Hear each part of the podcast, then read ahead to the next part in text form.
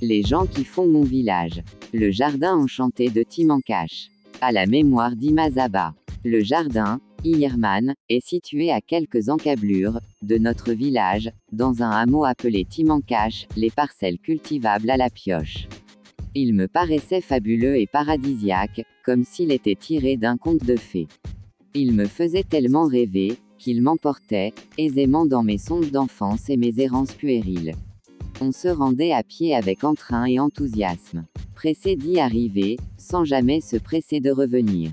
J'éprouvais une joie intense, à chaque fois que je me rendais à ce jardin enchanteur.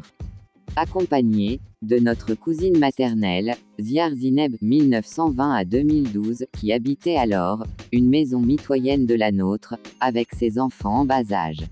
Elle avait perdu son mari durant la guerre de libération nationale, Salah Ahmed. Et comme toutes les veuves du village, elle devait subvenir aux besoins de sa famille en se battant et travaillant chaque jour un peu plus. Le jardin était son gagne-pain, elle l'entretenait avec amour et passion. Elle passait la grande partie de son temps à travailler la terre, et nul ne s'occupait de son potager comme elle le faisait. Bêcher, creuser, débroussailler, planter, cueillir, telle était les tâches quotidiennes. Des actes lassants, pénibles et routiniers, dès les premières lueurs du jour, jusqu'au soir à la tombée de la nuit. Au jardin, tout paraissait merveilleux, et chatoyant de couleurs. Un climat clément, une douce température, et de l'eau en abondance, qui coule de la source et ruisselle le long des canaux d'irrigation, on aurait dit qu'il murmurait. L'herbe haute et verte, les arbres de toutes sortes avec leurs fruits juteux, et fondants, et comme dit la maxime.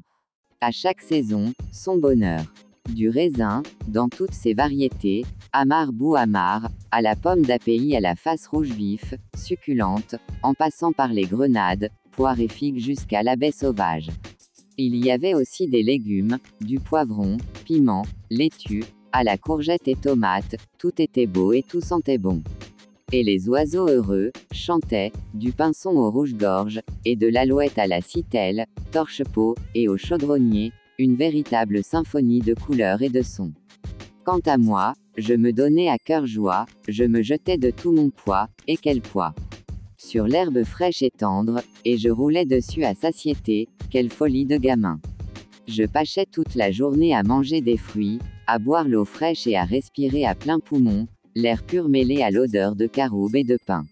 C'était un endroit qui m'émerveillait, et qui me transportait dans mes rêves d'enfant, je trouvais tout mon plaisir dans ce lieu. Je garde un souvenir inoubliable de cet endroit, et au plus profond de moi, j'ai peur d'y retourner un jour, car je sais que ce jardin n'existe plus. Disparu depuis, à jamais bien avant la disparition de notre cousine en 2012.